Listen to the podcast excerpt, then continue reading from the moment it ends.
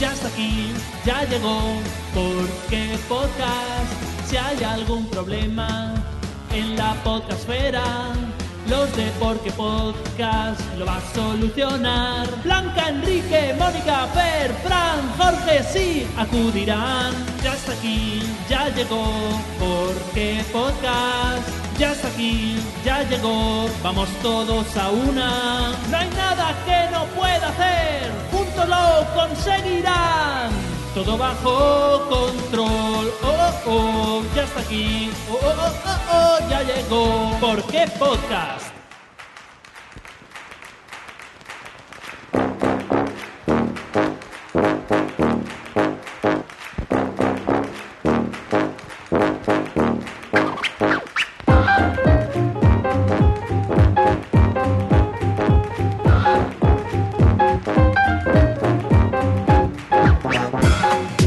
Bienvenidos a un nuevo episodio de Por qué Podcast, el único programa que navega cada mes hacia rumbo desconocido para regresar cada día 15 al mismo puerto, tu reproductor favorito. Lo primero es, como siempre, presentar a los compañeros e invitados que tendremos en esta ocasión.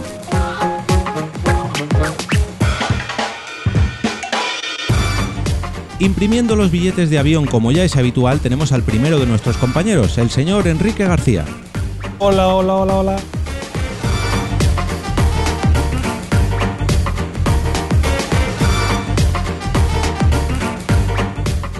Mira que se lo hemos avisado, pero nada, que quiere seguir cambiando monedas para nuestro viaje. Le damos la bienvenida a la señorita Blanca Santamaría. Hola.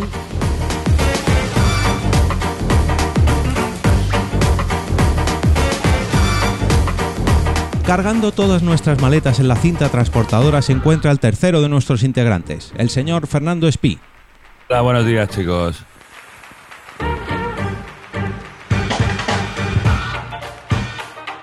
Para ayudarnos con los idiomas en nuestro destino, tenemos a nuestra compañera más políglota, la señora Mónica de la Fuente. Bonjour.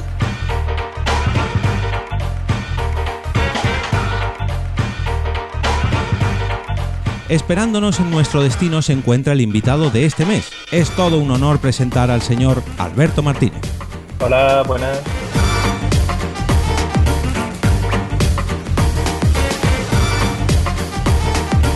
Y por último, este que os habla, esta vez con bastante jet lag, el señor Jorge Marín. Os damos la bienvenida al episodio número 67 de Por qué Podcast.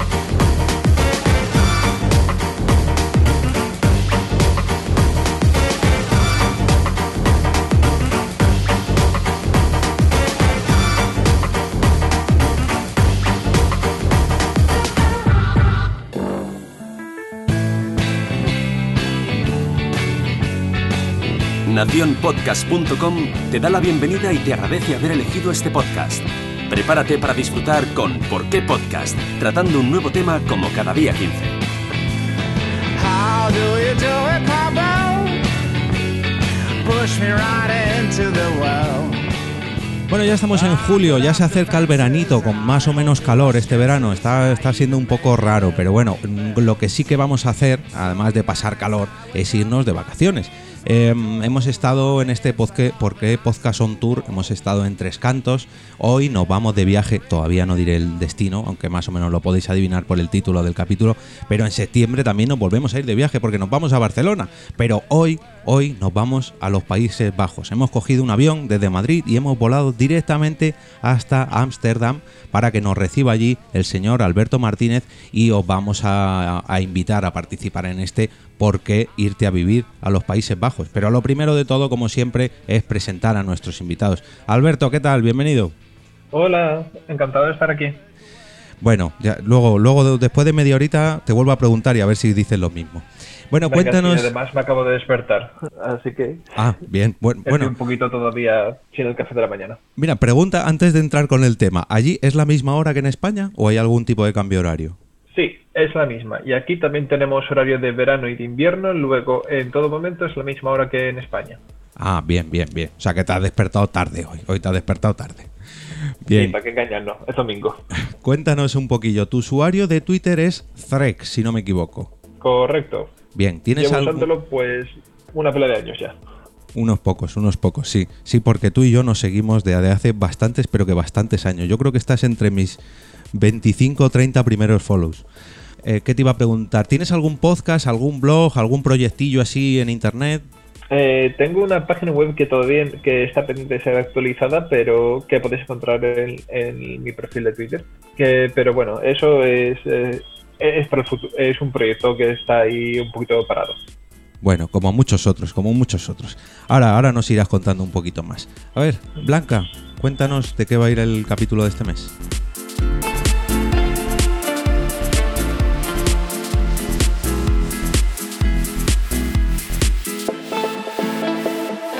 Episodio 67. ¿Por qué irte a vivir a los Países Bajos?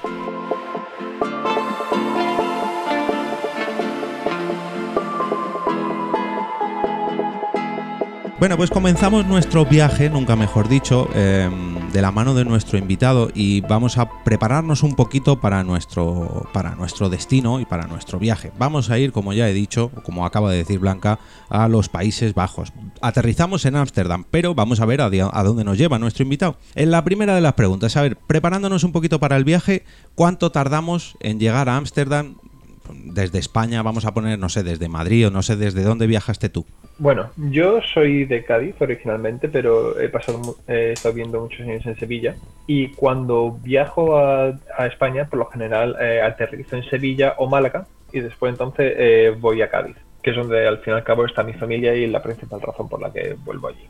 Cuando viajas, el vuelo son aproximadamente tres horas y media desde eh, tu- a Sevilla o Málaga. Eh, son entre tres y tres horas y media ambos. Luego, si viajas desde Madrid o desde Barcelona, pues tienes que descontar. Luego, si básicamente desde el punto más lejano que te puedes encontrar, que es ahí abajo a la izquierda, hasta Ámsterdam, pues menos de cuatro horas. En menos de cuatro horas estás, estás allí. Vaya, yo pensaba que íbamos a tardar bastante menos. Pero mira, mira, ya he aprendido algo. A ver, Quique, siguiente pregunta. Para quedarte allí a vivir, ¿puede quedarse cualquier miembro de la Unión Europea? Vale. Eh, los Países Bajos eh, no solamente forman parte del espacio de Schengen, sino que además fueron de los primeros fundadores de la Unión Europea. Luego aquí el tema del europeísmo y del internacionalismo está muy, está muy eh, metido. Eh, si te quieres ir- venir aquí a vivir a, a Holanda, por lo general no tienes ningún tipo de trabas. De hecho, incluso si no eres un ciudadano europeo, tienes muchas más facilidades que en cualquier otro país. Eh, que es, eh, por ejemplo, mucho más que en España. Lo único que tú puedes llegar aquí, eh, aterrizas y como ciudadano europeo tú ya te puedes quedar aquí hasta, hasta que te echen, hasta que, hasta que te vayas porque estés en blanca. Pero si te quieres quedar aquí, eh, ya trabajando, estableciendo y demás, por lo general el proceso es el siguiente. Una vez que llegas, tienes que buscar un domicilio. Puede ser alquiler, puede ser, eh, compra, alquiler, lo que sea, puedes compartir piso. Lo que decía es un domicilio que te permita registrarte. Este es el punto importante. Cuando te registras en, una, en un domicilio holandés, recibes, eh, tienes eh, la, posibilidad de, obtener un BSN, que es como el número de, es como el de identidad en España. Con ese numerito, con el BSN, ya eres eh, ciudadano, ya eres residente en Holanda. Por otro lado, este BSN es totalmente necesario para las cosas básicas, que son abrir una cuenta bancaria, eh, con- hacer, un- seguro médico, porque aquí la sanidad es, eh, hay una especie de copago, y encontrar trabajo. Luego, básicamente, el único requisito para quedarte es encontrar un sitio donde vivir. Que, lo cual es otro problema que ya, que ya hablaremos más adelante, supongo. Y te piden, si te quieres quedar ahí durante una larga estancia, ¿te piden algo firmado, algún contrato desde tu país de origen? ¿O ya con Eh, tener la como casa? ciudadano europeo, no. Solamente, eh, solamente te piden que una vez que llegues aquí te registres. Y entonces ya, pues bueno, si eres un ricachón que tiene mucho dinero, pues puede- te puedes quedar aquí hasta que te aburras.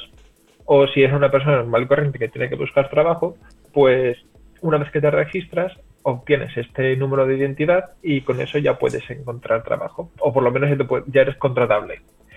Por supuesto, siempre hay eh, todo este tipo de. Siempre hay. pasan cosas como que eh, te vas a vivir a un piso donde realmente no te puedes registrar porque no te lo permite, porque estamos, porque a lo mejor se trata de una casa, de un hogar social, que eso entra, eh, lo de hogar social hay dos tipos de mercado. Está el mercado libre, que es el que todo el mundo por lo general y después está lo- el mercado, el- los hogares sociales, que básicamente todo el mundo quiere vivir allí, porque obtienes una casa que es mejor que, es mejor que la media, por un precio que es la mitad. Eh, son alquileres muy, muy baratos para, para casas que están muy bien localizadas en muy buen sitio. Luego, por lo general, en estas casas tienen unas condiciones muy estrictas, pero una lista de espera de unos 10 años. Joder. O ah, 10 años y, co- y contando con que tengas algún tipo de algún tipo de bonus, por familia o algo así.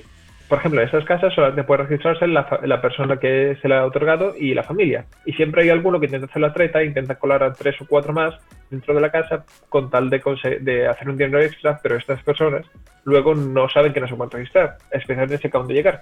vaya, vaya tinglao, vaya tinglao. A ver, Fer. Eh, a ver, primero una pregunta que te quería hacer antes con el tema del BCM.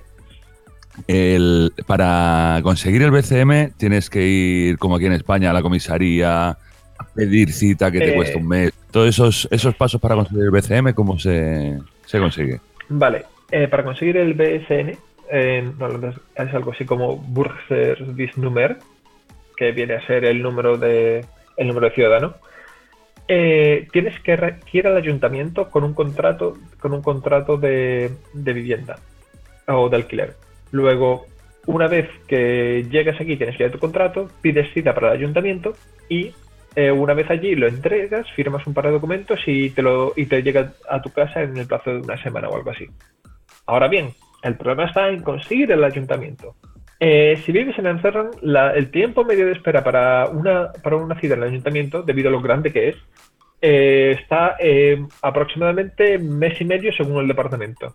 Para algunos trámites no hace falta que pidas cita, como puede ser, por ejemplo, cuando yo fui a cambiar mi carnet de conducir, eh, simplemente entré al ayuntamiento y ya está. Pero para trámites de esto, como registro y similares, puede andar por mes y medio o más, si mal no recuerdo. También, eh, eso claro, si es en Amsterdam, o probablemente La Haya o Utrecht tengan los mismos problemas. Pero sin embargo, yo cuando llegué aquí originalmente no vivía en Amsterdam, sino vivía en, una, en, una ciudad- en un pueblecito al lado de Amsterdam, que está, bueno, es como si vives, si eres de Sevilla, como si vives en Dos Hermanas. No hay diferencia apenas. Pues bueno, aquí, por ejemplo, en este sitio no hace falta ni pedir eh, cita previa porque era tan pequeño y la población era tan reducida que el registro era lo hacías prácticamente en un día. Entonces, como me estás diciendo que tardas, puede tardar hasta mes y medio hasta conseguir eh, cuestión de dinero, eh, ¿vamos preparados para gastar mucho más que aquí? La- ¿Están las cosas mucho más caras que en España o está más o menos igual que en España? Cuestión de precio, ya no vamos a hablar de salarios, sino de precios. Bueno, aquí en general los precios son más altos, bastante más altos. Es un, eh, también se cobra más, pero están más altos. Pongamos que un alquiler, un alquiler de, una- de un sitio así para una persona, un piso pequeño para una persona, un estudio, pueden ser fácilmente unos 1.500 euros Joder. de, al mes. Después, si te vas a comer a la calle, eh, menos de 20 euros, 20 y pico no le eches. Y la cerveza, dos euros y medio para arriba. Así por poner algunas cifras. Medio, eh, la pinta de medio litro. Eh, el tercio, digamos. Bueno, tampoco hay mucha diferencia con aquí. Bueno, la cerveza no, pero lo demás sí. Joder, el alquiler, madre mía, 1.500 euros un- una casita y un estudio. Bueno, y pues, bueno, pero también cuando hablamos de cerveza hablamos de la gente que es mala que, que le gusta, eh, que a quien le guste. Una cerveza decente son 5 euros. Y, una, cer- y estamos hablando de un vaso de medio vaso tercio de una cerveza así decente. Entonces, en ese- entonces ya son 4 euros y pico. Pero ya no, pero no metemos en salarios, es totalmente diferente, evidentemente. Eh, sí, aquí por general se cobra más. Especialmente si eres de uno de los sectores donde ahora mismo hay mucha demanda, encontrar trabajo no es un problema. Si te vas a lo relacionado con la informática o ingeniería o el diseño o incluso marketing sin apuras, es bastante, bastante sencillo encontrar trabajo. De hecho, sobra. Pues me voy para Holanda. sí, tienes que- eh, pues, aquí, aquí mucho informático, ¿eh? Mira, por poner un ejemplo, en mi anterior empresa, eh, la mitad de los, eh, de los que están en informática son españoles. Y en la que estoy ahora mismo, ah, diría que tenemos, eh, somos un 25% somos españoles, por lo menos. ah, pues, Una vez curioso, que curioso. simplemente comparas las condiciones con las que se trabaja en informática en España, lo que pagan, y después cómo trabajas aquí y lo que pagan, y yo creo que más que no soy no soy el único que está aquí, ni el único que, que se, que se vendría aquí. Pues nos estás tentando, nos están tentando, pero sobre todo a Blanca, que la veo aquí con muchas ganas. Eh, tienes que saber varias cosas antes de aterrizar. Bueno, aterrizar no. Una vez que ya hayas aterrizado, antes tienes que saber, antes de moverte por allí, cómo están las cosas. A ver, Blanca. Yo los idiomas, aparte yo soy muy mala para los idiomas, no me gusta aprender idiomas. Eh, aparte de mm, el idioma oficial de allí, eh, ¿cuál es el idioma que se habla en las calles? El, lo que hablas, el idioma que más usas ahí. Que yo aquí juego con ventaja porque yo te he leído muchas veces en Twitter quejarte sobre este tema. Vale. Eh, aquí el idioma oficial es el neerlandés, o neerlandés, holandés o dachi, como, la- como se dice aquí. El neerland- este es el idioma oficial de- del país y es el que teóricamente todo el mundo habla, pero el 95% de la población del país habla inglés fluido. Y cuando hablo fluido es un fluido de verdad, no como en España. Fluido de... de se, te entienden y, y, eh, y se hacen entender sin problemas. Y con eso estoy hablando no solamente a la gente joven, sino incluso a gente mayor, que tú ves a lo mejor un anciano de, 60 de 70 años, coge y te habla, y te habla perfectamente en inglés totalmente fluido. Y no tienes ningún problema de comunicación. Yo aquí eh, uso, mayor- uso en su mayoría eh, inglés para, para hablar tanto en mi casa co- con, mi novia como, como en el trabajo, pero hago mucho uso de español debido a que tengo muchos compañeros que son españoles y he intentado aprender, intento aprender holandés, pero esa es, la, esa es la cosa. Como aquí todo el mundo habla inglés fluido, eh, cuando tú vas a lo mejor a un bar o vas a algún sitio e intentas hablar holandés, poniendo tu empeño de que has ido a clase y demás, intentas hablar en holandés, cogen, se dan cuenta de que no eres realmente holandés y te hablan en inglés. Y yo he en situaciones surrealistas de estoy hablándole a alguien en holandés, me responde en inglés, yo le respondo en holandés, me responde en inglés y eh, estamos en plan de ayúdame, estoy intentando aprender tu idioma, ayúdame. Y el otro no, y el otro dale con el inglés. Y ahí, y porque claro, como para ellos es más cómodo, no tienen que preocuparse en qué, está diciéndome este, este nota, es más de, bueno, vale, yo sé que lo- más o menos te entiendo, pero vamos a hacer esto más eficiente. Y yo, no, quiero, quiero aprender. Y ellos, no, vamos a ir rapidito que, que, que así me puedo ir a tomar un café. Pero eso es muy divertido. Sí, sí, sí, sí. Eh, a ver, eh, es un poco surrealista. También hay cosas mucho más surrealistas, como creo que es lo que Ove menc- como menciona, que eh, aquí encuentras casos en los que según qué zonas la gente no habla holandés. Por poner, eh, yo recuerdo eh, una vez eh, cerca de en la puerta, cerca de mi antigua casa donde yo estaba viviendo, que una persona se me acercó y me preguntó en holandés primero de, oye, ¿hablas holandés? Y dije, en holandés sí, hablo un poco. Y entonces me empezó a preguntar porque había una dirección en la que se había, se había perdido y no encontraba una dirección. Y claro, entonces ya te paras a pensar de en qué país estoy viviendo donde, la, donde los locales tienen que preguntar si hablas la lengua local. De, eh, te encuentra en una situación que cuántas veces esta persona ha intentado preguntar una dirección o preguntar algo y se encuentra con que la gente no habla su idioma y su idioma es el idioma de la tierra. Y bueno, no es la primera vez que pasa, ya puedo contar como cuatro o cinco veces en que encuentras gente local que no encuentra gente que hable el idioma. Bueno, aquí en España podríamos meternos en un jardín con el tema catalán, pero no estamos aquí para hablar de eso hoy. A ver, eh, Mónica, siguiente pregunta. Oye, que lo de los idiomas es fascinante, ¿eh? Hay que- Sí. De todas formas, que hagan el esfuerzo, ahora, ahora pregunto, pero que hagan el esfuerzo también de comunicarse con los extranjeros también está muy bien, ¿eh? Que hay en otros países en los que no, no lo van a hacer y te van a seguir hablando en el idioma suyo, aunque tú te vean que tú no lo hablas, con lo cual también es interesante eso. Eh, luego el tema de las mm, del transporte, porque eh, allí todo el mundo va en bici, ¿no? O sea, es el transporte principal, tú también vas en bici, con- ha habido muchos atropellos por bici. Eh, vale, eh, ante todo es importante que recordemos siempre una cosa. Los holandeses son gente práctica. Y cuando digo práctica, es práctica para todo. Estuvieron a punto de cambiarle el nombre del país de los Países Bajos a Holanda porque la gente lo conoce como Holanda cuando Holanda en sí solamente es una provincia. De hecho, son dos provincias. Holanda del Norte, donde se encuentra Amsterdam, y Holanda del Sur, donde está eh, eh, La Haya y Rotterdam. Ahora bien, como todo el mundo conoce el país como Holanda, pues dijeron, vamos a cambiar el nombre a Holanda pero al final no salió la cosa y se quedó como los Países Bajos, como Netherlands. Bueno, y volviendo al tema de la bicicleta. A ver, aquí la bicicleta es un tema directamente, yo creo que es cultural. Aquí eh, el coche, especialmente si ves una ciudad grande como puede ser Ámsterdam, La Haya, el coche es un problema. Tú no quieres tener coche. Tener coche es tener un calvario, porque para empezar no tienes sitio para aparcarlo. Si lo encuentras, si encuentras sitio para aparcarlo, porque esas ciudades son ciudades antiguas con eh, distribuciones eh, medievales casi, es de pago. Y cuando hablo de pago, estamos hablando de 4 euros o 5 euros la hora de aparcamiento. Luego un, un tema de pago serio. Además de eso, eh, los co- la gasolina está carísima y luego, ¿qué pasa? Todo el mundo usa bicicleta o transporte público. Si te, si, según llegas a Ámsterdam y te bajas en la estación central, te encuentras un parque de bicicletas donde hay fácilmente 5.000 bicicletas. Una encima de otra. 5.000. ¡Hala! Encuentra la tuya. Que por cierto es un problema que yo siempre he tenido. Encontrar mi propia bicicleta eh, allá donde voy. Bueno, eh, la gente aquí va al colegio en bicicleta, va al trabajo en bicicleta, va al médico en bicicleta, va a hacer la compra en bicicleta y te encuentras cosas que no parecen una bicicleta, pero se considera bicicleta. Pues yo pensaba que esto era una especie de leyenda urbana, entre comillas, pero no, no, veo que no, al contrario.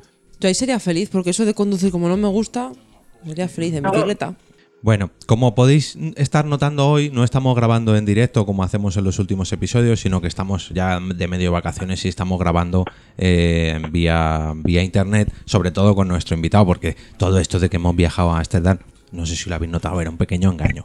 Por otro lado, tienes el tra- lo único que tienes así un poco es el transporte público, que por ejemplo aquí en Ámsterdam tenemos eh, el tren para hacer para conectar diferentes ciudades, el metro que te lleva a las zonas de las afueras, donde se encuentra la mayor parte de los eh, núcleos eh, económicos, en plan de empresas y demás. Tienes el metro para moverte por dentro y el autobús para cosas random. Luego, y todo esto funciona con una, con una tarjetita llamada Obi Chip Card, que una vez que la tienes bien montada, conectada a tu cuenta bancaria y demás, es simplemente tú vas, tú vas, la pasas y te olvidas. Oye, ap- aparecen muchas bicis en los canales, porque Sí. eso sí creo que sí, Sí, es un problemón. ¿no? Sí, cada, cada X tiempo el, ayunta- el ayuntamiento coge y pone un par de un par de barcas alrededor de los canales eh, sacando cosas. Cuando hablo de cosas, estamos hablando de bicicletas, coches, carruajes, sacan de todo. Neveras. Neveras, eh, sofás, a mí de todo, de todo. Muerto, Hay en algún muerto. Hay incluso una, una gráfica poniendo del número de cosas que han ido sacando hasta el día de hoy. Incluso sacaron una vez eh, eh, una especie de, de barril que se usaba anteriormente a principios del siglo para llevar cerveza en grandes cantidades, como, ven- como sería hoy en día un camión. Pues uno de esos también que sacaron, con los caballos incluidos. Vaya tela, pues vamos a ver si ¿Transporte investigamos. también en Ámsterdam el, el tranvía o es lo que me has dicho tú, el metro? Eh, tenemos tranvía y metro. El metro eh, va bajo tierra y hay como hay solamente cuatro o cinco líneas que van al- a, las afueras. Ahora por fin van a, han ah, van a abrir una línea nueva que es la línea del norte que conecta el sur de Ámsterdam eh, y la ciudad de Ámsterdam con la parte de Ámsterdam norte. Ámsterdam norte es de nuevo como si vives eh, si vives en Sevilla es como Sevilla este. Es un sitio que es más grande que Ámsterdam, pero que está muy poco desarrollado, donde ahora mismo te encuentras eh, hipsters y mendigos por, y, mucha, y sitios que están en construcción. Y muchas Oh. veces no sabes si es hipster o mendigo, eh, se parecen mucho. El problema que yo era el cruzar la calle. Eh, pues sí, no, sí, bueno, cruzar la calle Eh. es un, es un problema. Tú sales, te pones ahí mirando, miras a la izquierda, miras a la derecha, miras a la izquierda, miras a la derecha, miras a la izquierda, miras a la derecha, miras, eh, miras, el, miras al futuro, miras al pasado y vas a cruzar y aún así te pide una bicicleta. Hay una, la legislación holandesa en cuanto a tráfico ha- hace que el peatón y el ciclista estén muy protegidos. Si, está, si un coche siempre se va a parar. Un coche no quiere tocar a nadie, porque si toca a alguien siempre es el culpable. Luego el coche va a tener el máximo cuidado. El autobús por el estilo. La bicicleta ni se va a parar ni le interesa. Y la bicicleta va a pitar y va a seguir para adelante. Si te da, te da y si no, pues bueno. Y el tranvía tampoco para. El tranvía sí que tener cuidado. El tranvía es lo único que se- a lo que se le hay que tener el respeto. Entonces, Alberto, si queremos eh, hacerte una visita turística, no alquilamos coche. Que va, aquí el coche, lo, como mucho el Car2Go. Por lo demás, bicicleta o transporte público. Además, hay muchísimos sitios eh, donde al- alquilan bicicletas para turistas. Y, y si eres local, incluso tienes eh, la misma compañía de trenes, NS, alquila bicicletas que están muy, muy bien, por un precio muy, muy bajo. Pero esto solamente si eres eh, residente aquí en Holanda. Y es muy, muy típico además ver eh, los grupos de turistas eh, yendo en bicicleta alrededor de la ciudad y los locales aquí pitándoles y diciéndoles de todo porque como no saben lo que están haciendo, pues la gente se mosquea porque van muy lento y cosas así. Claro que, que antes de alquilarla no te hacen un mini test de conducción. Tú no- no te preguntan si sabes conducir una bici o no. Eh, asumen que si vas a alquilar una, sabes conducirla. Interesante. Eh, Eso sí, eh, por amigos que han visitado y demás, dice, eh, se- si, no, si, no estás, a- si no estás acostumbrado a ir en bicicleta, al- al- dicen que al final del día lo notan. En plan, que dicen, oh, estoy reventado, llevo anda- yendo en bicicleta todo el día. Y yo, anda, mira, y yo también. Hombre, y la tensión, ¿no? El estrés, porque es verdad, yo las pocas veces que he estado, eh, es que hay un mogollón de bicis, mogollón, mogollón, entre una que viene por un lado, otro que viene por el otro, eh, los, los pocos coches, los tranvías, eso es un estrés. Sí, eh, es como aquí hay lo que se llama un poco del el caos ordenado. Básicamente todo el mundo va eh, es caótico, pero dentro de ese caos hay un orden. Eh, la gente más o menos nos entendemos. Lo único que lo que es importante es no te pares. Eh, es lo, es que, todo el mundo se queja acerca de los, de los turistas y demás. Y es que cuando van a cruzar la calle, ellos dudan. Y entonces, cruzan, me paro, no, no me paro. Y claro, esto al final te impide a ti como ciclista ser capaz de recalcular tu rumbo. Aquí lo importante es que una vez que, tomas la decisión de cruzar, simplemente cruza. Y entonces ya el resto se apañará y, y buscar la manera de convivir todo el mundo junto. Precisamente detrás de la estación central hay un, hay un punto en el que se cruza el desembarco de un ferry que conecta con el norte junto con una de las avenidas de bicicleta donde más tráfico hay. Y en estos dos, eh, en estos dos eh, de bicicletas son capaces, y de personas son capaces de, de cruzar uno con el otro sin, sin golpearse. Es como cuando ves un vídeo de estos de, de la India Los o chinos. de Vietnam, donde ves las bicicletas y todos los scooters yendo para un lado y así mezclándose y cruzándose, pues aquí es lo mismo, pero en rubio. Y muy altos. Sí, sí, sí. De hecho, eh, es el país que actualmente tiene la mayor media de altura en, en el mundo. La media está para hacer alrededor del 1,90 en, en varones. Lo cual, yo por ejemplo, que soy bastante alto, yo mido 1,90, eh, yo cuando llegué aquí, la, por primera vez me, me tumbé en la cama y me di cuenta que aquí la cama, las camas, no son de 1,90, sino que son de 2 metros por defecto. Luego, era la primera vez de- desde que tenía mm, tre- eh, 14, 15 años que yo cabía en mi cama. ¡Qué guay! Sí, sí, sí, sí. Y, por ejemplo, los, los lavabos eh, más altos, son también más altas. Que claro, esto para, para mí está perfecto, está de lujo, todo está a mi altura, pero por ejemplo mi novio no llega a la parte de arriba de, a la parte de, de arriba de la alacena. Claro, y habrá bicis también para gente más bajita. Sí, sí, eh, hay, gente, hay gente bajita, todo se ha dicho, pero la mayor parte de la gente salta. No, no, es como, no es como en España que muchas veces el- eh, ves así un montón de cabezas y un par de cabezas que sobresalen. No, no, aquí todo el mundo está por, por la parte de arriba. Pues no sé si nos has spoileado ya la siguiente pregunta. A ver, Quique. Es lo primero que aprendiste cuando llegaste a los Países Bajos. Danos un par de, de consejos de tus primeros días, de, tu, de lo primero que aprendiste. Vale, esto es un poco así. eh, no soy la persona más adecuada para dar este tipo de consejos porque cuando yo llegué, yo llegué dentro del programa Erasmus. Y claro, cuando, se une, eh, cuando vienes de intercambio, eh, todo es más fácil porque aquí hay una, aso- una asociación llamada ISN, International Student Network, que, se encarga de ayudar a los estudiantes que vienen de intercambio. Esta, sé que esta asociación también existe en, en otras ciudades, pero aquí, por lo menos en Ámsterdam, eh, son geniales. Por lo primero, organizaron un servicio de recogida donde me recogieron del aeropuerto, me metieron en un autobús, me llevaron a, un, a sus oficinas donde habían arreglado para que firmara todos los contratos, en plan de el contrato de contrato de alquiler de piso, contrato de eh, el registro en el ayuntamiento, la cuenta bancaria, todo en, un- en cinco minutos. Porque habían contactado con todas las entidades y, habían, y les habían, y les han dicho, mira, tenemos aquí como mil y pico de personas que van a tener que ir a tus oficinas, así que mejor vente tú aquí un sábado y lo, y lo hacemos rápido para y así todo el mundo más felices antes de que se te colapse de nuevo la oficina. Eh, además eh, de estos, eh, también también en contacto pues con todos los otros estudiantes que venían de intercambio. No solamente estudiantes eh, de España, sino que aquí los programas de intercambio, debido a que so- tienen universidades muy buenas, eh, son con todo el mundo. Y, te- y a lo mejor en mi grupo, porque una vez que te asignan un grupo, tenías un par de eh, estudiantes holandeses que estaban ayudando allí y eran y te iban a mostrar cómo era, te iban a mostrar el eh, la ciudad y te iban a guiar.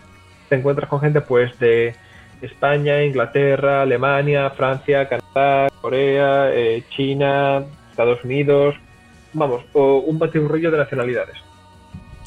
¿Y qué aspectos de la sociedad holandesa es lo que más te ha sorprendido comparado con, con España? ¿Qué es lo que más te ha sorprendido ahí?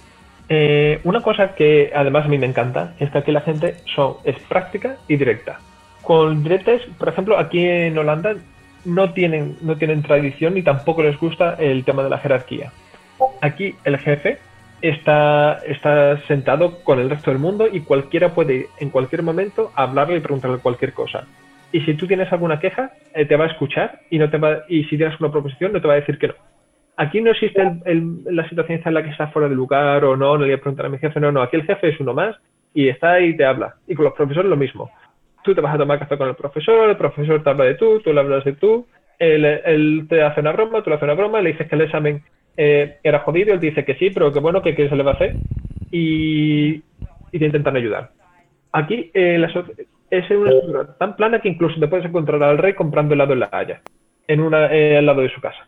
Bueno, que nos estamos poniendo aquí muy serios y la noche de Ámsterdam, como es la noche allí? ¿Le gusta salirse de fiesta? ¿Le gusta irse pronto a casa? ¿A qué hora podemos estar tomando copas allí en un pub, en un garito? Mm, Vale, eh, yo ahora mismo vivo, eh, vivo en el centro, luego vivo eh, cerca de la zona de fiesta y ahora mismo te digo yo que aquí hay gente que está bebiendo desde las 8 de la mañana hasta, hasta que cierran. En ese aspecto, eh, la gente sale antes, sobre las 9 o las 10 la gente ya puede estar en, en el pub, por así decirlo. Y, pero claro, aquí los pubs cierran entre la 1 y las 3 dependiendo del tipo de licencia que tenga el pub. Algunas veces en el fin de semana consiguen cerrar a las 5, pero por lo general a la 1 a la una en tres semanas y a las 3 en los fines de semana está ya todo cerrado. Luego, claro, la gente sale, sale mucho antes. Una vez que salen, eh, la gente bebe sobre todo cerveza y chupitos. Es lo que más eh, es- así que recuerdo. Chupitos Jägermeister y cerveza. Que Claro puede que ser sí. Heineken, Amstel, etc. Luego, eh, eso sí, eso es en cuanto a bares y demás. Pero después está el tema de los festivales. Aquí en eh, Holanda es, una- es la capital de, una- junto con Bélgica, de la música electrónica. Y aquí, según se acerca el verano, hay festivales por todos lados. De música electrónica, pero por todos lados. Además de eso, también están las típic- el- una cosa que no sé si habrá en España, pero aquí es muy tipo que, que se montan raves ilegales. Que cogen, se van a mitad del bosque, se montan los, cua- los ocho mega amplificadores y ahí se ponen con su música electrónica y hasta arriba de, de todo hasta que, el, hasta que el sol salga o les eche la policía. Eh, a ver, Oye, ¿quién le toca? Esto me está llamando más que Australia, ¿eh? Me está empezando a gustar más los Países Bajos que irme a vivir a Australia. Bueno, pillamos de la cerveza y el Jagger. A ver, eh, así como anécdota puedo comentar que yo recuerdo haber estado alguna vez en una fiesta que una fue en una casa abandonada que eh, tenía, un, tenía un amigo británico que era bastante así hippie y este hombre, estamos una vez allí reunidos y decimos, "Oye, nos deberíamos ir a algún sitio o algo. Y dice, sí, tío, pero ya son las 11, según llegamos, es la una, y está todo cerrado. Y dice, no, hey, yo aquí conozco un sitio, está aquí cerca, la cerveza va a un euro, eh, es hasta las, hasta las 5. Nosotros, venga, vamos. Cogimos las bicicletas, eh, eh, estoy a un par de años. Cogimos las bicicletas, fuimos tirando, tirando, tirando, y de pronto nos mete por una callejuela, después otra, te mete en una zona industrial, de pronto hay campo, y llegas a una casa en la que le falta, que, que es media casa. Te encuentras tú eh, que le falta una pared, tiene agujeros en el techo, hay una especie, hay como una especie de barriles con fuego y la gente calentándose y eso parece y eso un montón de música saliendo, saliendo de la casa y gente con unas cintas horribles.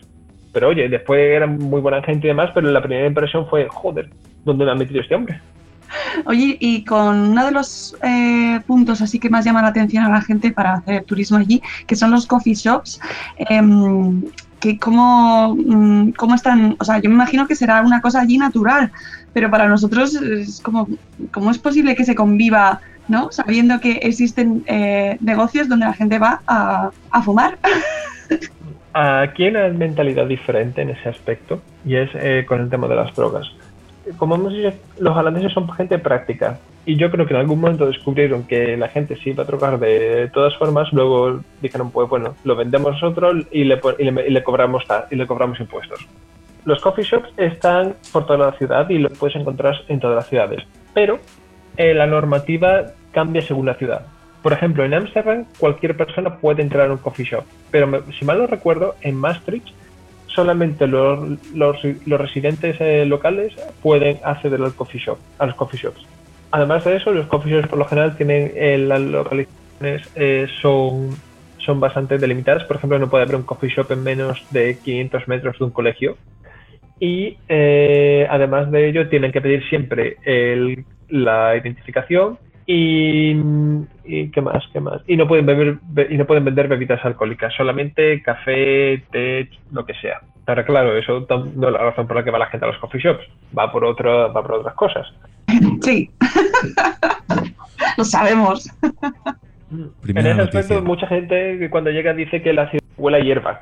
Y es y yo me acuerdo en cuando llegué aquí que yo me bajé a la estación y dije, aquí, aquí huele raro. Y no es que huele raro, es que de alguna manera entre hay cuatro o cinco fumados que se ponen a darle todo el día y hacen que la ciudad entera huela, huela a hierba.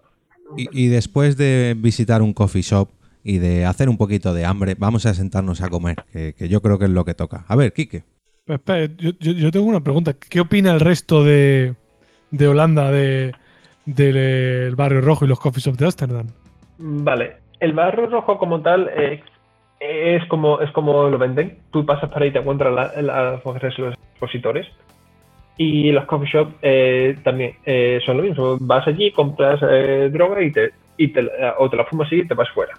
Pero los holandeses como tal no van a eso. A ver, me explico. Existe el barrio rojo, existen todos los coffee shops, pero son cosas para turistas.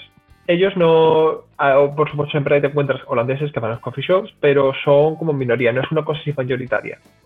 Y con el barrio rojo supongo que lo mismo. No conozco a nadie que haya ido, luego tampoco puedo hablar mucho. Eh, también es importante que los, cuando la gente habla de drogas también se lo toma de otra manera.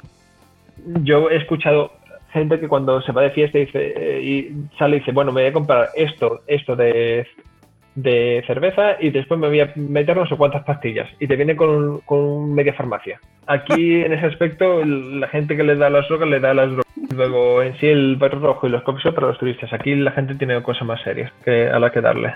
Bien, bien. Bueno, pues ahora sí, vamos a, a sentarnos Sí, a sí. comer, que yo sé que podemos alargarnos mucho por este, por este tema de los coffee shop y del barrio rojo, pero queremos descubrir un poquito mejor eh, Holanda o los Países Bajos. A ver, Quique, a comer.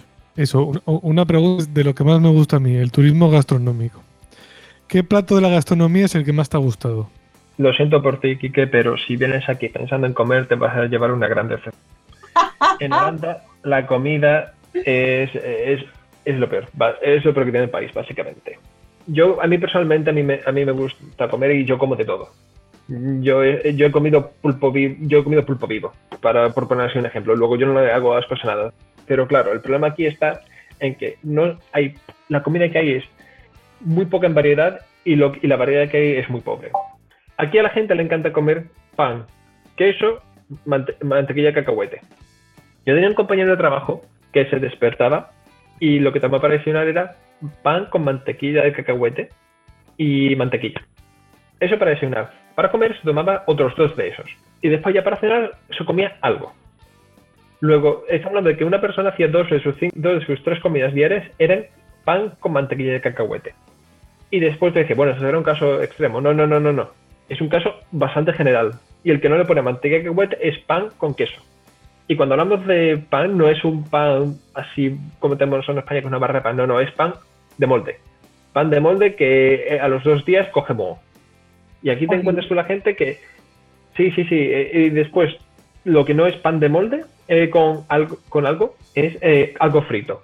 Tenemos una especie de croquetas que le dicen croquet, que es por lo general eh, pollo, eh, perdón, ternera. Terne- ter- una especie de croqueta de ternera frita. Después tienes los bitterbollen, que son, creo que era pollo, una especie de bolas de como croquetas de pollo fritas. Después tienes patatas fritas. Las patatas fritas son, el, eh, yo creo que es el, el idioma, eh, la comida del país.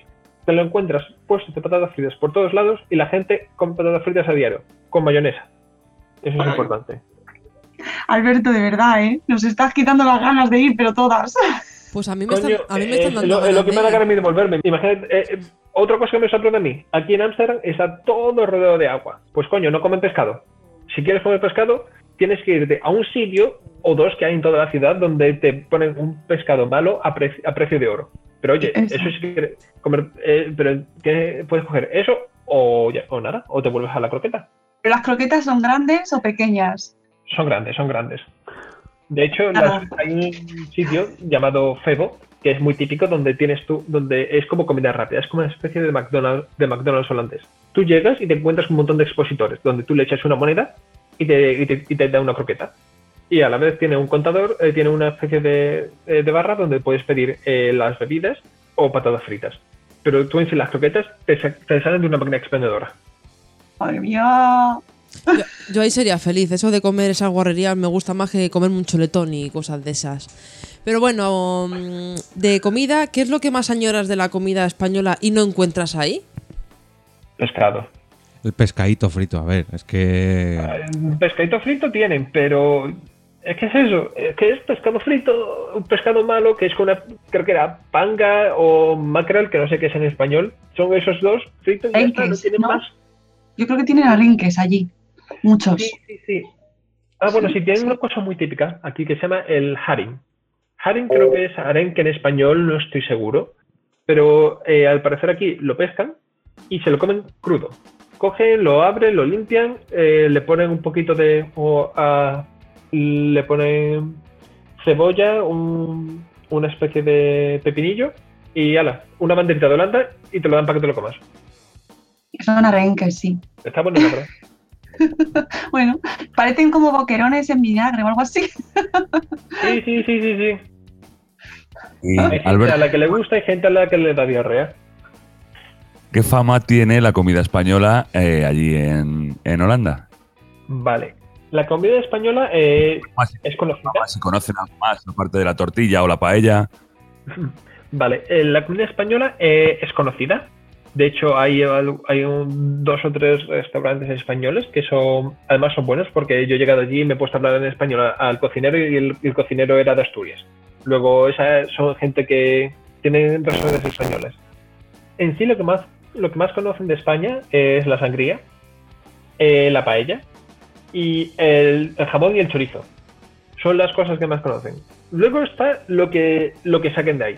Porque eh, ellos ven que la paella es, una, es un arroz amarillo con cosas.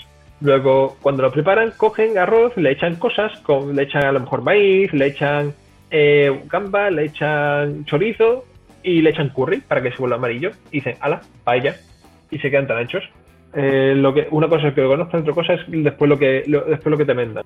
Sin embargo, en ese aspecto, sí tienen mucho aprecio a lo que viene ser la gastronomía española y por lo general eh, los holandeses viajan mucho a España. Viajan mucho a España, pues, eh, especialmente a la zona del sur, para, por el tema de- del sol y la playa. Y una vez allí, cuando vienen, le- les gusta lo, les gusta lo que veis y al menos tratan, tratan de traérselo aquí un poco, pero con unos resultados un tanto eh, desesperanzadores. Pues mira, me viene fenomenal para la siguiente pregunta. Em, hablando de la cultura española y de la cultura holandesa, mm, ¿qué, mm, qué les enseñarías de nuestra cultura allí y qué nos enseñarías de su cultura a nosotros aquí?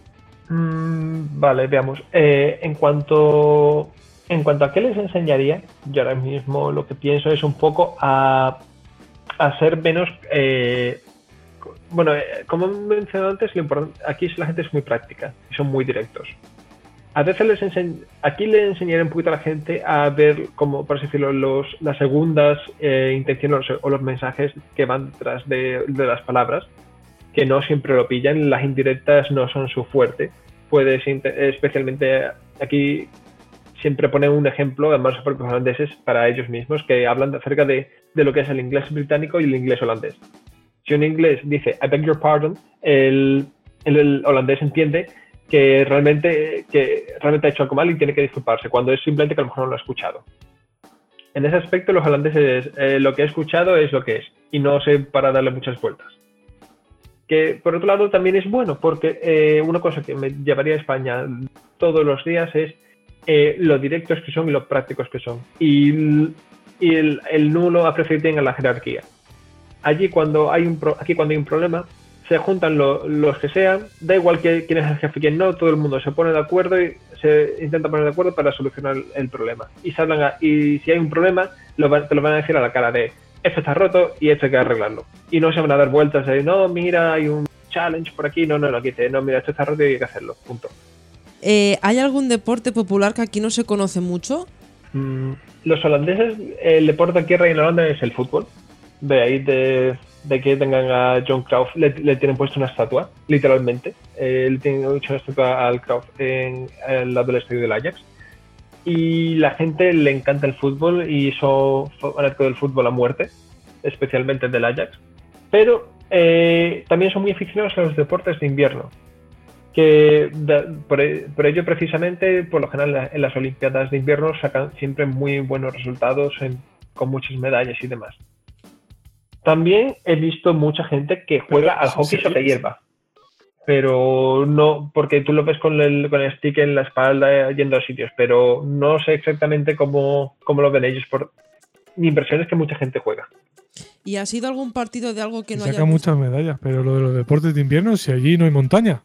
Eh, Esa, esa- esa es la gran pregunta. Aquí no hay montaña, pero al parecer, pero siempre ganan, pero siempre ganan. Sobre todo en patinaje, en patinaje son muy buenos. ¿Y ha sido algún partido de algo que en España no hayas visto? ¿Algún deporte así? Eh, bueno, yo la verdad es que no soy muy aficionado a luego no he tenido mucho interés.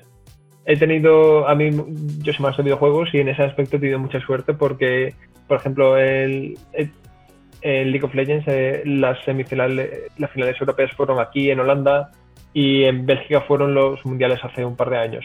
Luego, en ese aspecto, he tenido más posibilidades de ver cosas de videojuegos antes que de deportes tradicionales. A ver, Mónica, te toca. Eh, bueno, creo que ha contestado ya lo que, lo que menos le gusta de lo que menos te gusta Alberto de los Países Bajos, ¿no? Esto que decías que sean tan tan, tan directos o hay algo que, no te, que te gusta aún menos. No, no, al contrario, a mí me encanta que sean directos. Yo en sí soy muy directo. Lo que no me gusta es la el tema de que sí más doloroso es el tema de la comida. Esa es la parte que todavía que, to- que no llevo bien de- todavía. Pues díselo directamente. No me gusta vuestra comida. No, no, pero es que además ellos mismos lo dicen. Ellos mismos dicen, pero cuando tú conoces a alguien, no, yo soy de España, ah, ¿y qué haces aquí? Con la buena comida y el sol que tenéis allí, ¿tú qué haces aquí? Yo, mira, es Es muy verdad. bonito, yo cada vez que la hora de comer. Oye, y esto eh, anochece también tan pronto, o sea, antes, ¿no? O sea, ¿tenéis menos horas de luz allí o tenéis las mismas que aquí? Eh, de media tenemos las mismas horas de sol. Me explico. En invierno amanece a la, eh, eh, los días malos amanece a las 9 y se hace de noche a las 4. Luego en invierno a veces tienes muchas horas, muchas, muchas horas de noche. Sin embargo, aquí en verano tenemos otro problema y es que el sol sale a las 6 de la mañana como si fuera ya mediodía y no se pone hasta las 11 de la noche. Lo cual se vuelve un poquito problemático porque muchas veces te despiertas por la mañana, dices, hostia, cuánta luz, me he quedado dormido, llego tarde al trabajo, miras el reloj y son las seis y media, dices, me cago en la leche. Ostras, pues para, Partos, ¿no? Ay, para dormir a los niños tiene que ser una locura, porque la mía en cuanto ve un rayo de sol dice, no mami, todavía no es de noche, igual son las 10 y dices, no, es que hay que irse a dormir ya. Pues será un problema. Mi novia, por ejemplo, usa una especie de esos de antifaces para la luz porque si no, dice que, no hay, que si no, no, no hay forma. Oye, ¿y ahí hay persianas? Porque he leído que en muchos sitios en, España es donde más persianas se consumen. Y si ahí tenéis tanta luz, No, no, que va, que va, no hay persianas. De hecho, apenas hay cortinas. Eh, Holanda en ese aspecto es un país muy eh, tiene una arquitectura muy típica, muy típica eh, y donde tenemos tenemos pocas ventanas pero muy grandes y por lo general sin cortinas ni persianas ni nada. Yo puse cortinas en mi habitación porque obviamente la luz allí era un tema, pero por ejemplo en el salón no tenemos ni cortina ni persiana, solamente la ventana. O Además, sea, el la- cotilleo bien. Sí, sí, sí, no, el, cotille- el cotilleo directamente yo hablo y, y me, y me puedo poner a hablar con los del bar de enfrente. Porque no, además las calles son muy estrechas. Luego es perfecto, para cotillear es perfecto. Puedes controlar a todo el mundo desde la ventana. Para cambiarse las holandesas en el baño, encerradas. O, no, no, eh, siempre comentan que los, los holandeses, eh, una cosa que se comenta mucho y que ellos mismos reconocen es que aquí los holandeses son muy femeninos y los holandeses son muy masculinos. Al holandés le da igual cambiarse a- aquí en, mi- en mitad de la visa de todo el mundo. Se, le da igual. Y el holandés, por ejemplo, pasa mucho más tiempo arreglando su pelo que, que las mujer, que una mujer. Metrosexuales. Bueno, Sí, claro que sí, sí. Yo como soy muy de fiestas y muy de salir por ahí. Eh, las fiestas típicas de Ámsterdam, ¿cómo son? Y otra pregunta también, eh, ¿hay fiestas de los pueblos como aquí o, o no? ¿Cómo es, cómo es Vale, tema eh, fiesta? Verano. Aquí en verano es todo festivales. Hay festivales por todas partes. Eh, ahora entrando, ahora que entre julio, pues básicamente cada semana hay un festival distinto dentro de Ámsterdam. Ya te vas de fuera y te puedes rellenar el calendario entero sin, y con, teniendo, que, teniendo que tomar decisiones acerca de a cuál vas y a cuál no. Eh, Pero hablo de fiestas, fiestas eh, de tipo patronales, como la fiesta de pueblo, Ah. ¿sabes? Eh, en ese aspecto, eh, sé que ciertos pueblos tienen sus fiestas locales, que es como una especie de así pequeña, de como una especie de, feria pequeña. Pero, eh, pero así más importantes está por un lado el carnaval, que aquí sí celebran el carnaval, pero solamente en la, en la zona sur de Holanda, en la zona de Maastricht y Limburg, donde sí celebra, donde se celebra un carnaval que es como el que hay en Cádiz. Nunca he ido, pero lo que me han contado es igual. La gente se disfraza, se, se harta de beber, se harta de cantar y las canciones no le gustan a nadie menos a la gente que le gusta el carnaval. Luego en ese aspecto es lo mismo. Sin embargo, la fiesta más importante, y esa es la fiesta del país, es el Koningsdag o King's Day. King's Day es, eh, es el cumpleaños del rey, que en este caso es en noviembre, pero lo mueven al 26 de abril, un poco porque era la fecha en la que era el cumpleaños de la madre del rey y porque eh, en noviembre no puedes organizar una fiesta porque y hace frío, mientras que en abril sí hace un tiempo así más guay. Y durante esta fiesta, toda la ciudad, bueno, todo el país se para, es fiesta nacional, todo el, país se para, y la ciudad entera se vuelve una fiesta. Y cuando, cuando digo la ciudad entera, se queda entera. Eh, la gente sale a la, sale a la calle, monta puestas para vender cosas, hay fiestas y festivales en cada esquina. De pronto una persona, un nota abre la ventana, pone el, el audio y ya está, ya está montada la fiesta debajo de la ventana. Es una cosa impresionante. Y sobre todo también es en los canales. Es muy típico y es, además de suele ser, hay que organizarlo con mucho tiempo, una antelación, de coger, alquilar un bote de tamaño X y llevar a todos los colegas a irte de fiesta por los canales. Esa, esa sí, esa tenemos que ir nosotros y hacer un porque podcast en un. Va a ser un poco peligroso, pero molaría grabarlo en un bote. Mm, Un barco. Oye, ¿eso cuándo es? El 26 de abril. Apuntamos. apuntamos para el año que viene. Sí, sí, sí. Bueno, chicos, a ver, preguntas que se nos hayan quedado en el tintero antes de que Quique suelte la gran pregunta final. A ver, que yo sé que tenéis alguna por ahí. Eh, yo quiero preguntar si veis la tele, Alberto, y en qué idioma ponen las pelis y los programas. Vale. Eh, yo no tengo tele. Bueno, tengo televisor, pero no tengo tele. La tengo. En el paquete tengo, tengo tele, pero no la tengo ni instalada ni nada porque no veo la tele. Pero sé que la televisión aquí es, eh, es en los programas locales son en holandés y los programas que y las películas y series son todas en inglés subtitulado. Luego, eh, eso también ayuda mucho que la, que la gente sea capaz de aprender inglés con mucha facilidad, porque desde que son pequeños, todas las películas y todas las series vienen en inglés subtitulado. Luego están ¿Titulado en qué? que son en holandés, pero los menos. Eso, en general, aquí llevamos mucho. Tenemos. mm, luego hablamos de que no sabemos inglés, pero es que todo lo tenemos doblado.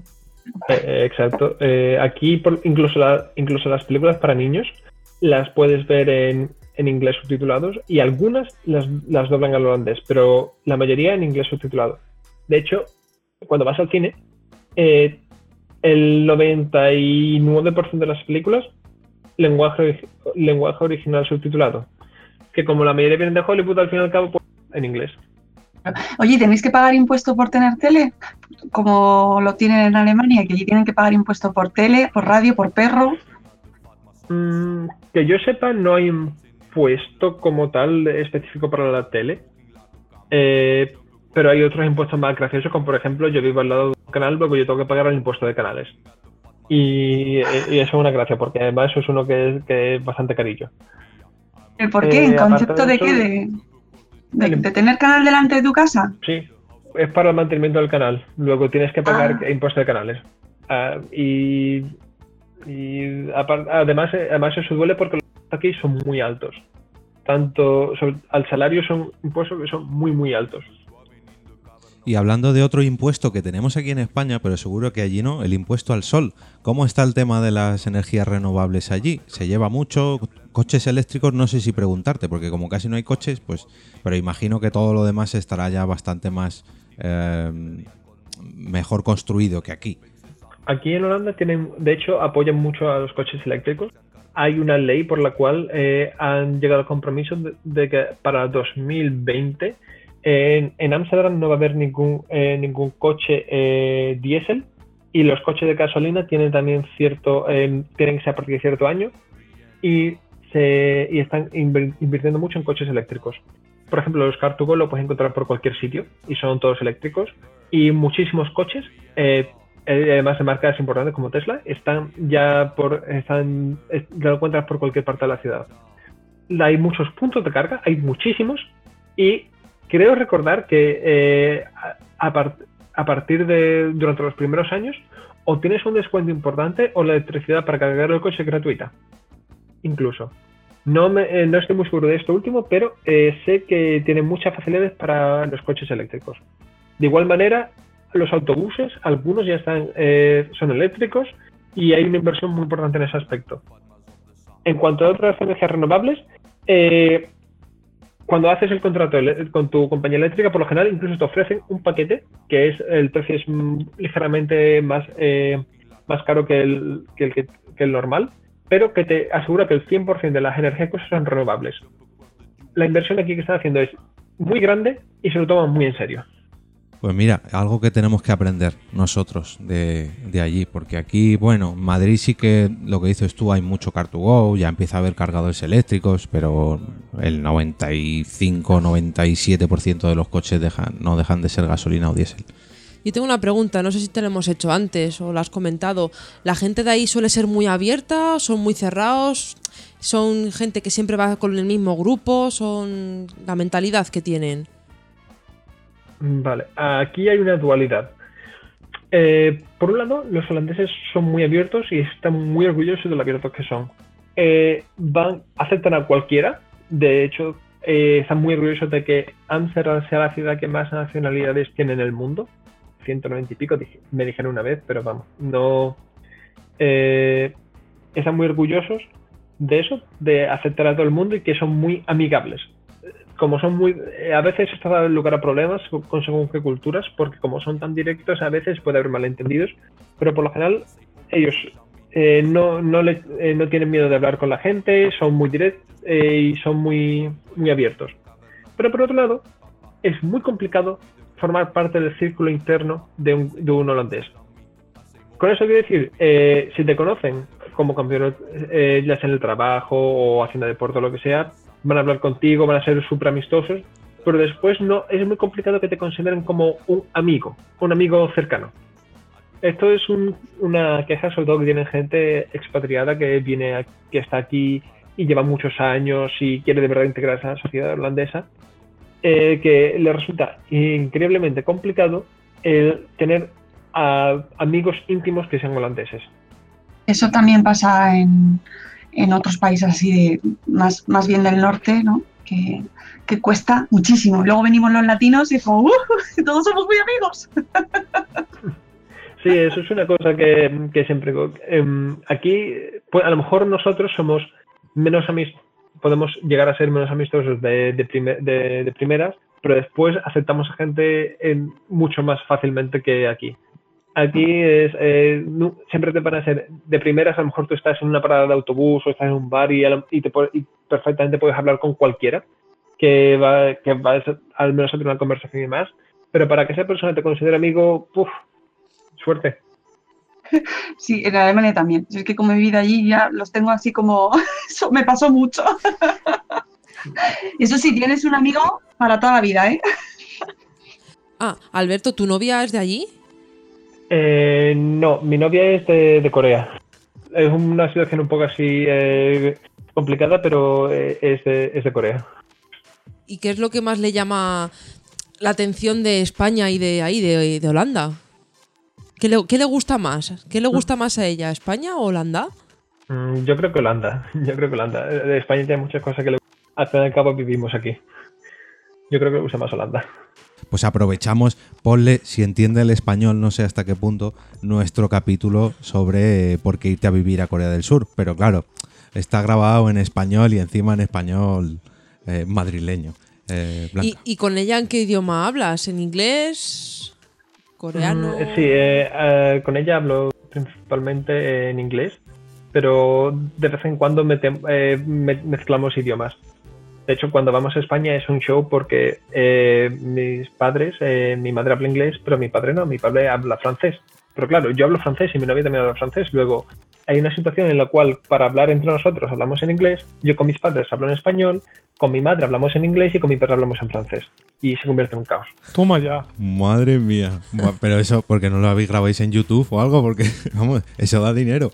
Vaya tela. Pues eso, eso de vez en cuando empiezo, eh, como soy el que tiene todas las lenguas en común, tengo, tengo que empezar a traducir cosas y se me cruzan los cables y hablo en el idioma que no es. Ah, Hace pregunta, ¿cómo está el podcasting en Holanda? Pues la verdad no lo sé, porque aquí la mayor parte de... Yo tengo... A ver, en mi caso, como yo hablo aquí eh, inglés en casa y en el trabajo, bueno, en el trabajo hablo ahora hablo algo de español, pero sobre todo inglés. Yo cuando estoy aquí en casa escucho cosas, eh, en la radio, por ejemplo, la escucho en español, porque si no el español se me olvida.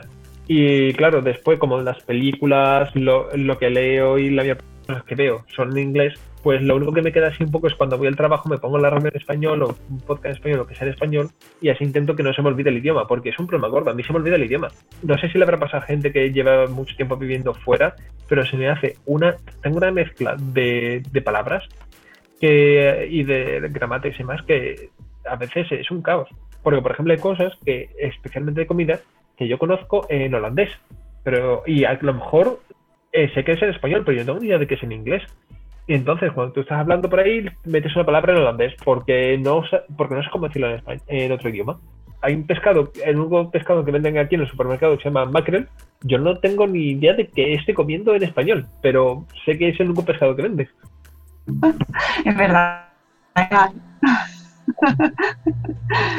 Y sí que es verdad que nos lo ha comentado algún oyente eh, en algún episodio anterior, ya no recuerdo cuál, pero sí, yo me descargo los podcasts para, para, pues eso, para seguir teniendo contacto con el español en el día a día. Eh, es que es una cosa que hasta que no llevas viviendo fuera no, no te das cuenta. A mí me resulta muchas veces más, eh, para ciertas cosas, mucho más natural eh, hacerlo en inglés que en español.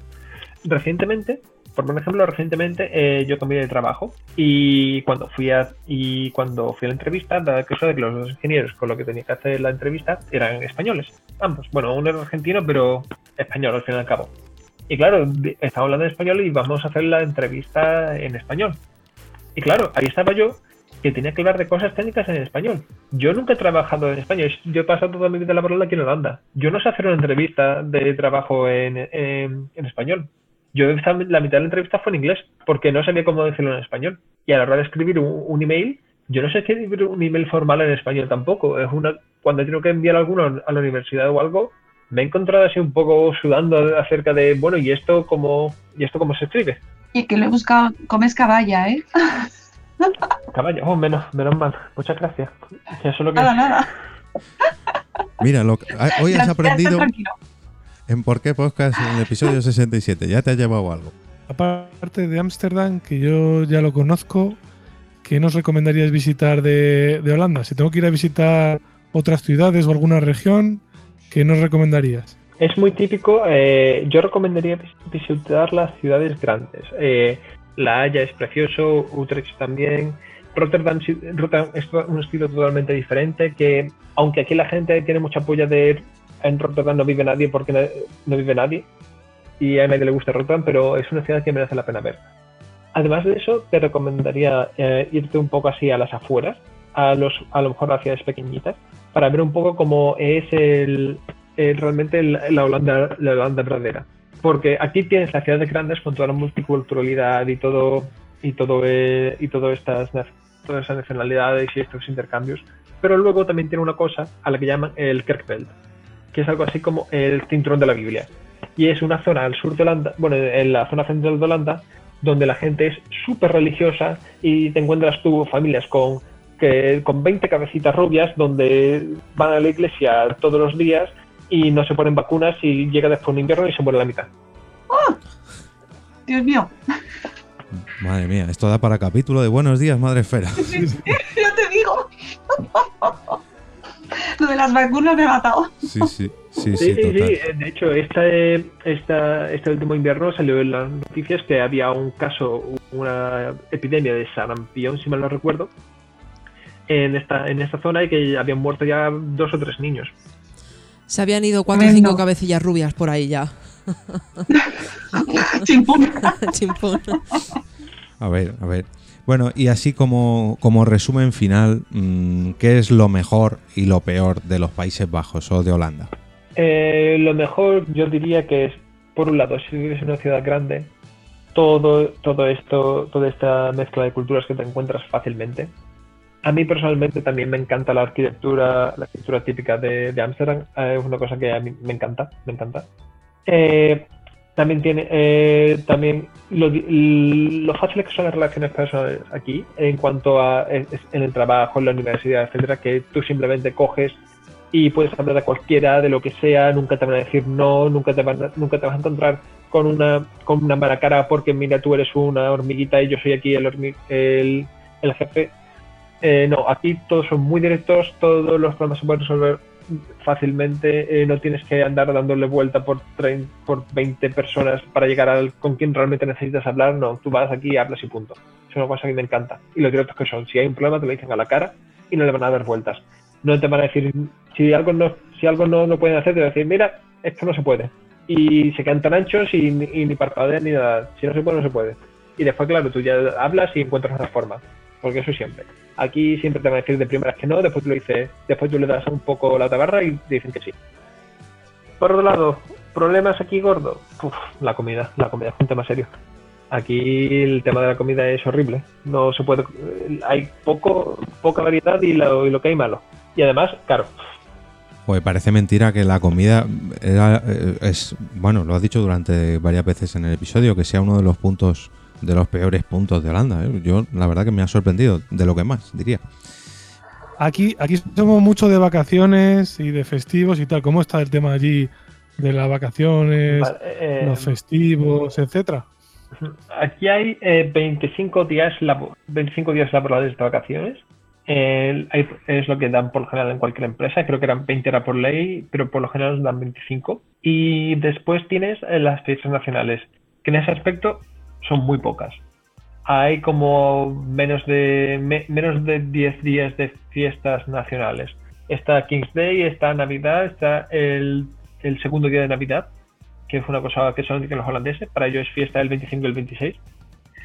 Y el un, eh, Easter, que es a, a, primeros de abril, dos, Sí, o, Semana dos más. ¿no? Ya, ya está, no tienen más. Por ejemplo, aquí el día del trabajo es laboral. Es una cosa que siempre que cada uno de mayo lo recomiendo, le digo que es vergüenza para ellos. Que el día del trabajo es un laboral.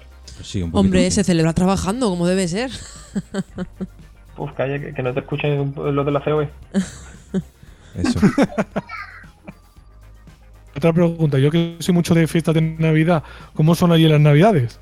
Mm, Vale, esta es una pregunta. eh, sé que aquí se celebran las Navidades, que sigue siendo una celebración más familiar, pero también sé que no se le da mucha importancia. Hay mucha gente que a lo mejor en Navidad se dedica a viajar o se va con los amigos a no sé dónde. Y a lo mejor pasa un día, que es el día de Navidad con su familia, o quizá no, y se van por ahí. Tampoco puedo hablar mucho porque yo siempre que es Navidad, yo me vuelvo a España a pasar Navidades con mi familia, que es prácticamente el momento en el que me ven y no tengo muy claro. Yo con mucho pregunto y me dicen, no, sí, fui este día a casa de mi madre, este día fui a casa de mi hermano, pero por lo general estuve yo en casa rascándome la barriga. O por el estilo. allí como, como en otros países de la zona que mm, eh, son más despegados con la familia porque eh, nosotros españoles somos muy de familia, muy de, de tu núcleo ahí duro y quedamos para comer y nos vemos y los, los hijos no se van de casa hasta los 30 o los 40, pero luego en Europa cambia. ¿Allí también es distinto?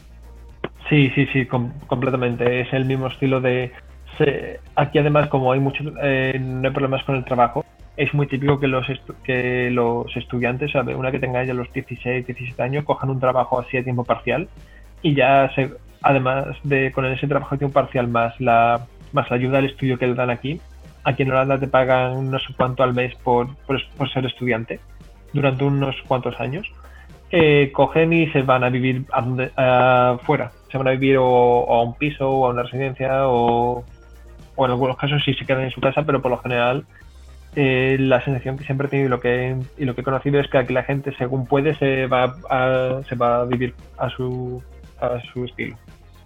Que también tenemos que copiarlo un poquito por aquí. Aunque luego es verdad que están mes- la- las familias están un poquito más dispersas, y para lo bueno y para lo malo. Es parece que son más independientes, pero también yo creo que están muy despegados.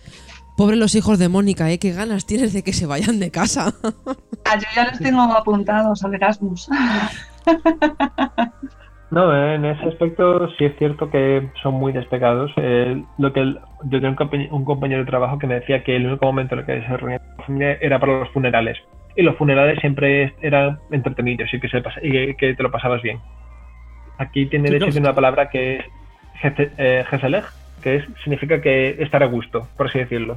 Y es, lo usa para describir eh, situaciones que te encuentras a gusto, como está, acabas de terminar de comer, estás ahí de sobremesa y dices, ah, estoy geselej. O estás ahí en una terracita bebiéndote un vinito y dices, ah, mira, estoy geselej. Pues bueno, este hombre describía los funerales de su familia como geselej. Porque se estaba a gusto, ve a la familia y ya está. Pero Ya hasta, hasta que se muera otro. Y soy como Ortega Cano, está Fegeler. Madre mía, vaya. Sección patrocinada por ¿Por qué chiste? En fin. Lo siento. Bueno, chicos, ahora sí que sí. ¿Alguna más? Que voy a cortar ya, sí que sí. Porque a mí ya me están. Estamos muy reclamando. sefelejo, muy fejelejo Estamos muy aquí. selfeleja aquí, pero... Fegeler, pero. Bueno, antes de despedirnos, darte las gracias por pasarte por aquí, eh, pedir disculpas a, a la gente porque no, lógicamente no es la misma calidad eh, de audio que la que venimos ofreciendo anteriormente, porque lo hemos tenido que grabar este episodio veraniego por internet. Pero bueno, voy a ver luego en edición el Jorge del futuro a ver qué se encuentra. Sí, Eh, pero el Jorge del futuro luego que no se cabre conmigo. Bueno, Alberto, si alguna vez vienes a Madrid y puedes eh, perder dos o, dos o tres horitas eh, para grabar con nosotros, estás más que requete invitado a venir a un próximo episodio de Por qué Podcast y nos hablas de Holanda, de Ámsterdam o de lo que tú quieras. Todo un placer tenerte por aquí. Ay, muchísimas gracias a vosotros por tenerme. A ver, Blanca, repásanos antes de irnos los twitters de los participantes de hoy. Mira, hemos, hemos tenido a Alberto, que es arroba threk, T-H-R-E-K-K. Eh, hemos tenido a Kike, el de los cortes, que es arroba 13 bicis. Bueno, hemos tenido a Fer, que es arroba fernanjas. No está, no está ninguno, no habla nadie hoy. Venga. Bueno, pues nada. Hemos tenido a Mónica, que es arroba patinadora. Sí, eh. Hemos tenido a Jorge, que es arroba EOB, que es como love, pero cambiando la E por una L. Bueno, muchas gracias y espero que os haya gustado el episodio de hoy. Y me habéis tenido a mí, que soy Blanca, arroba la bienpe con N y P de Palencia. Pues para despedirnos este episodio, dar las gracias a... Esta vez no nos habéis acompañado en directo porque nos lo hemos grabado a escondidas. Nadie se ha enterado de que hemos grabado este episodio, pero esperamos que os haya gustado. Dar las gracias también a los mecenas que tenemos en el Patreon de Nación Podcast porque podemos intentar ofrecer un mejor programa y poco a poco seguir creciendo. Y sobre todo a toda la gente que nos visita cada día 15 en porquepodcast.com. Esperamos vuestros comentarios y poder así cerrar el capítulo.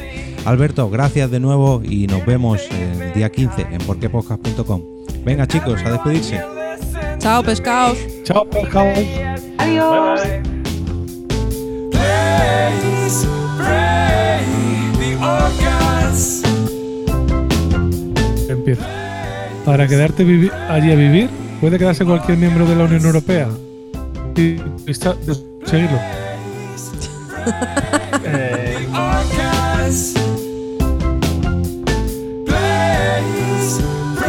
No, sé a quién le toca. Sí, sí, perdón. que- que no me puedo mover de esta Nos ventana. quedamos todos pensando.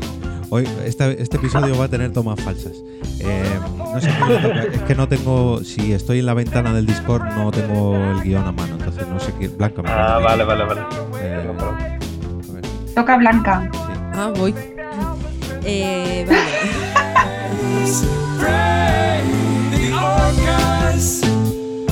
Una cosa. Oye, ¿y, y en qué ver, idioma espera, hablas espera, con- espera, que salió, Ah, que salió. ¿y Espera, qué- espera, un segundo. va. No, pero- Fabio Batigurrillo, déjame un segundo, que voy a colar un poco de pan.